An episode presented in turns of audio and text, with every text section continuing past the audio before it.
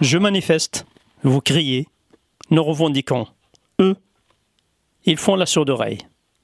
À la fin de chaque manifestation, les pleureuses mettent leur mouchoir à sécher.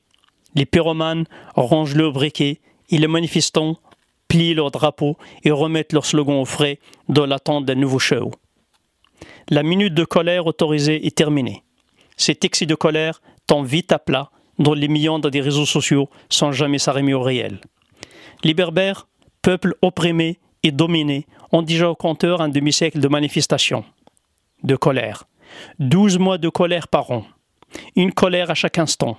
Un demi-siècle au cours duquel ils ont manifesté pacifiquement, crié, annoncé, revendiqué, quémandé et gesticulé, chaque fois que leur honneur est entaché par une quelconque déclaration ou acte hostile. Les actes hostiles sont quotidiens et sont devenus comme des membres de leur corps tatoués par tant de mépris que leur vouent les régimes dictatoriaux arabo-islamiques installés en Afrique du Nord. En réaction à leurs revendications, des militants berbères sont tués, arrêtés, torturés, au même de publiquement, comme c'était le cas en Libye.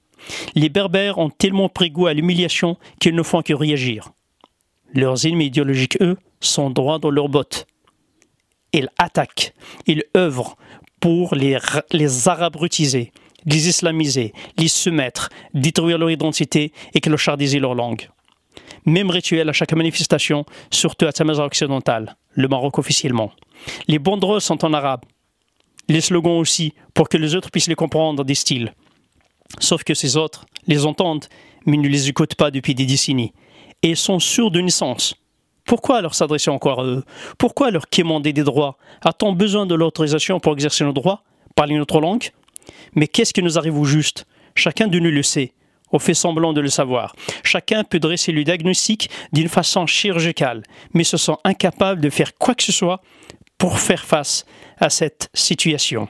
Pourtant, la solution est sous nos yeux. Ici, on ne leur quémante plus rien. Ici, on fait comme s'ils ne sont pas là, commençant par exemple par lancer une véritable guérilla linguistique, pacifique. Oublions la langue officielle imposée et qui domine, qu'on parle uniquement notre langue partout, dans les écoles, les tribunaux, les universités. Vous voulez créer une administration? Faites-le en berbère. Envoyons nos lettres en mettant les adresses en berbère. Remplissons les formulaires, les chèques, les PV en berbère. Utilisons le berbère partout. Tournez le dos à leurs mosquées si vous avez le malheur de les fréquenter. Boycottez leurs dieux. N'achetons pas leurs journaux. Ne regardons pas leur télévision.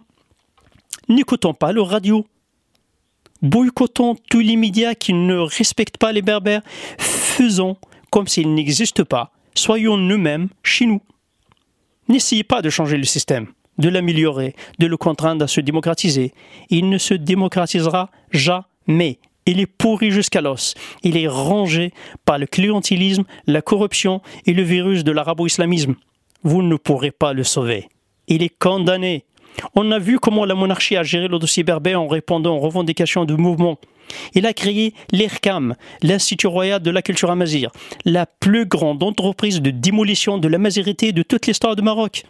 Sans oublier la pseudo-intégration de l'amazir dans l'enseignement et cette insulte appelée Tamazir Steve. Mais quelle raclure Le palais a fait de berbères un instrument pour dominer davantage les berbères en les arabisant et en les islamisant désobéissance, renversant la table. Tournons-leur juste le dos et ils s'écrouleront. Ils s'écrouleront. Si ces systèmes sont encore debout, c'est grâce à nous, berbères. Par nous, ils disparaîtront. On juste un mois, et on verra le résultat. Juste un mois. Je vous laisse méditer. Azul.